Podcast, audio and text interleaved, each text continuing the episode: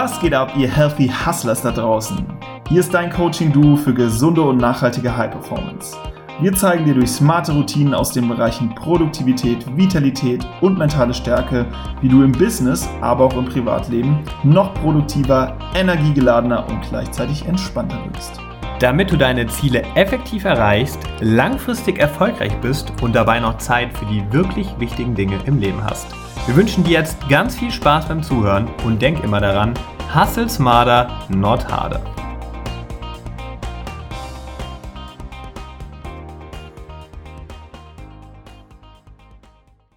Einen wunderschönen guten Morgen, guten Tag oder guten Abend, ganz egal, wann du diesen Impuls hörst.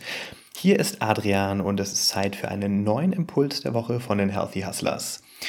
Ja, ich begrüße dich hier ganz herzlich und heute geht es um ein Thema, was du auf jeden Fall kennst und was uns besonders am Herzen liegt. Und zwar das liebe Smartphone. Das Smartphone als neue Droge. Und ich möchte mal so einleiten mit einem Moment, den du sicherlich auch sehr, sehr gut kennst. Und zwar, du sitzt im Restaurant schaust dich so ein bisschen um, wer so neben dir sitzt und dann erkennst du am Nebentisch oder wo auch immer ein Paar, das sich gegenüber sitzt. Und anstatt sich zu unterhalten, sitzen die beide an ihren Smartphones und daddeln daran herum. Und das über Minuten, ohne auch nur ein einziges Wort zu wechseln. Ja, und das finde ich total traurig, dass sich Paare, Freunde oder auch Familien diese wertvolle gemeinsame Zeit von diesem blöden Smartphone stehen lassen. Oder, das kennst du mit Sicherheit auch, du gehst in ein Meeting, wenn du noch Angestellter bist in einem Unternehmen und dann kommst du in den Raum rein und es sitzt jeder mit seinem Smartphone da und dann geht das Meeting los und viele schauen dann immer noch währenddessen auch unter den Tisch, und äh, ja, das ist schon mal der Indikator, dass da ziemlich viele dann auch während eines Meetings an ihrem Smartphone hängen, anstatt dir zuzuhören. Ja, auch ziemlich traurig. Und on top of that habe ich kürzlich ein Video gesehen von Simon Sinek, den kennst du vielleicht, ein sehr bekannter Amerikaner, der einen TED Talk gehalten hat, Start with Why. Absolute Empfehlung, wenn du den noch nicht kennst. Und der hat genau dieses respektlose Verhalten mit dem Smartphone thematisiert und geht dann sogar auch noch darauf ein, dass das Smartphone uns krank und süchtig machen kann.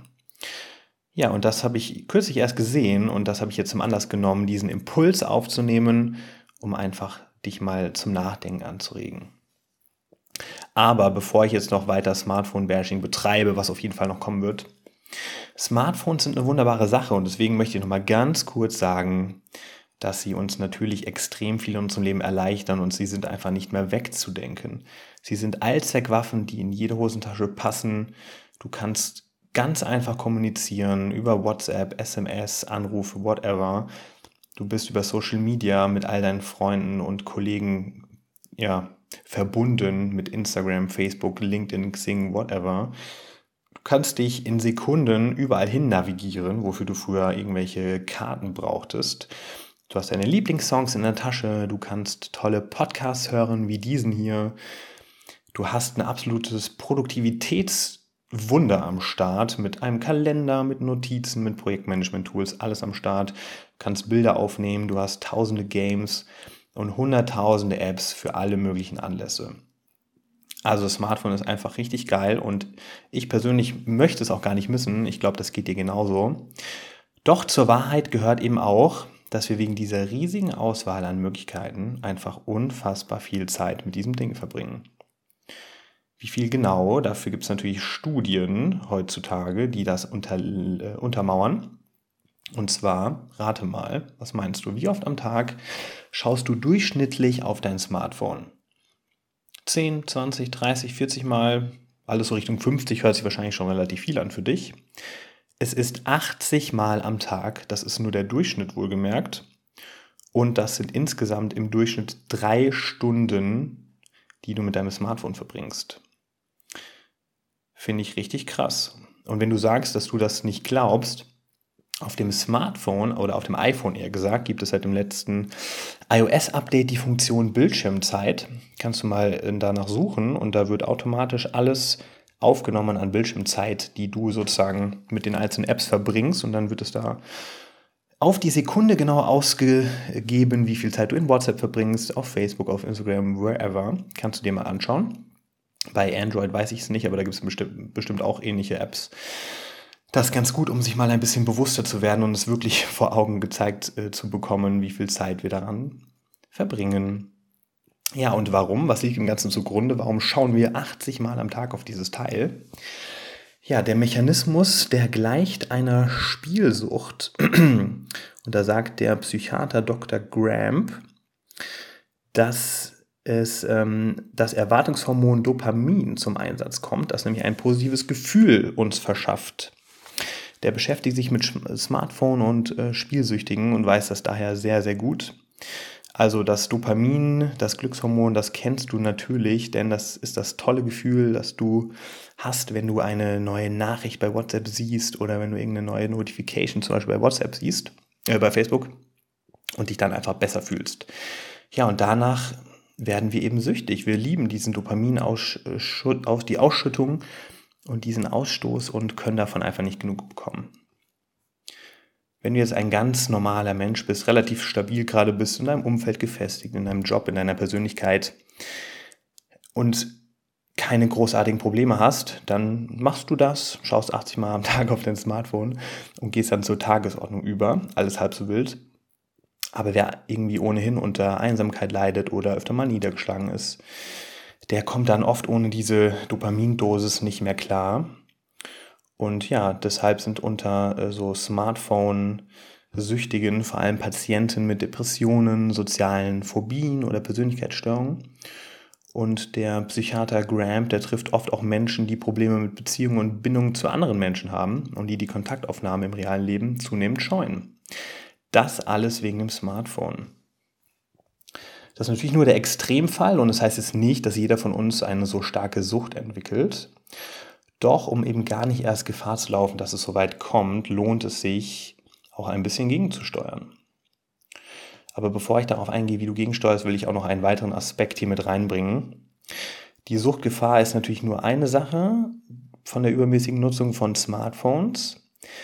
Du weißt aber sicher, dass wir als Freunde von produktiven und effektiven Arbeiten natürlich nichts gutheißen, was für Ablenkung sorgt. Und das Smartphone ist mittlerweile einfach die Ablenkung Nummer eins geworden beim Arbeiten. Denn wenn du alle paar Minuten von dir aus auf dein Smartphone schaust oder eine neue Push-Nachricht signalisiert, dass es was Neues gibt, ja, dann unterbrichst du deinen Arbeitsflow und ja, bist dann einfach nicht mehr konzentriert. Und was du sicher kennst von der einen oder anderen Episode von uns, wenn du unterbrochen wirst beim Arbeiten, dann brauchst du laut Studien circa 10 Minuten, um wieder auf das gleiche Konzentrationsniveau zu kommen, auf dem du vorher warst. Kann man einfach nicht oft genug sagen. Also Ablenkungen sind der absolute Produktivitätskiller. Und das allein deswegen ist es doch nicht wert, wenn du dein Ziel erreichen möchtest in deiner Karriere, in deinem Job, in deinem Unternehmen. Ja, also kommen wir doch mal dazu, was du tun kannst, um wieder Herr über das Smartphone zu werden.